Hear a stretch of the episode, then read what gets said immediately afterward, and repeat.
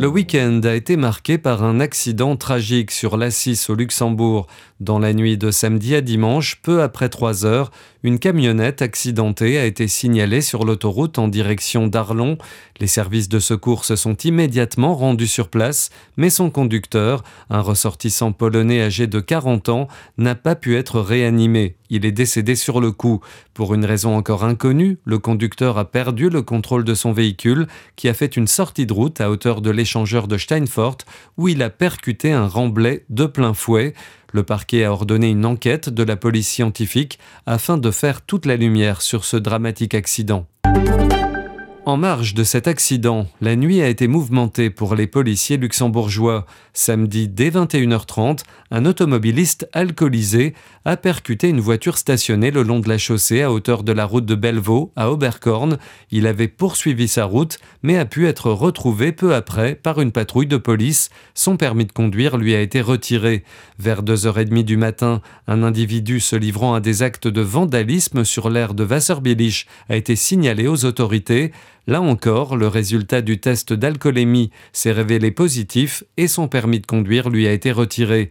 Une intervention pas banale peu après trois heures, quand une patrouille de police de Luxembourgville a contrôlé un automobiliste à hauteur du boulevard Franklin Roosevelt.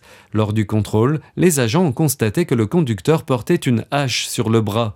L'alcool était encore une fois en jeu et une interdiction de conduire a dû être signalée. Samedi en soirée, les forces de l'ordre sont intervenues après le signalement d'une échauffourée rue de Bonnevoie.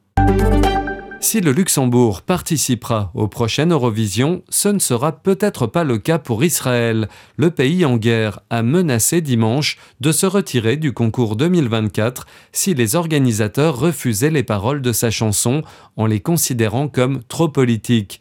Eden Golan et sa chanson October Rain, Pluie d'octobre, ont été choisis pour représenter Israël au concours qui aura lieu en mai à Malmö en Suède. Ces paroles ne mentionnent pas explicitement l'attaque du Hamas du 7 octobre, mais ne laissent aucun doute sur le fait qu'elles en sont le sujet, selon des médias et des observateurs en Israël.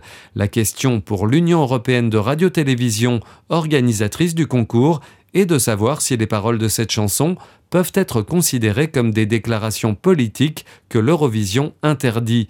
L'UER a indiqué qu'elle était en train d'examiner les paroles et que la décision finale n'avait pas encore été prise.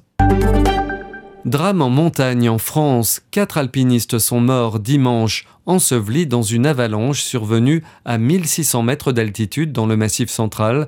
Trois autres personnes ont été légèrement blessées dans cette avalanche survenue vers 13h30 au lieu dit du Val d'Enfer dans le massif du Sancy. La préfecture du département du Puy-de-Dôme a précisé que les recherches, qui ont mobilisé une cinquantaine de secouristes, sont terminées le Portugal en campagne face au défi de l'extrême droite. Elle a officiellement débuté ce dimanche dans la perspective des élections législatives du 10 mars et le pays pourrait basculer à droite en raison d'une poussée des populistes anti-système après huit années de gouvernement socialiste interrompu par une affaire de trafic d'influence. Au Portugal, qui fêtera en avril les 50 ans de la révolution des œillets et la fin d'une dictature fasciste presque aussi longue, l'extrême droite a mis plus longtemps qu'ailleurs à chambouler le paysage politique, mais la théorie d'une exception lusitanienne est désormais écartée.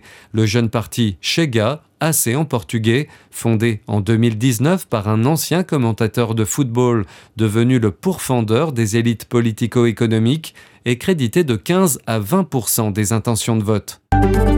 Enfin, l'aveu du président ukrainien Volodymyr Zelensky a révélé dimanche que la Russie avait réussi à mettre la main sur les plans de la contre-offensive ukrainienne de 2023 avant même que celle-ci commence et dont l'échec a porté un coup dur à l'Ukraine.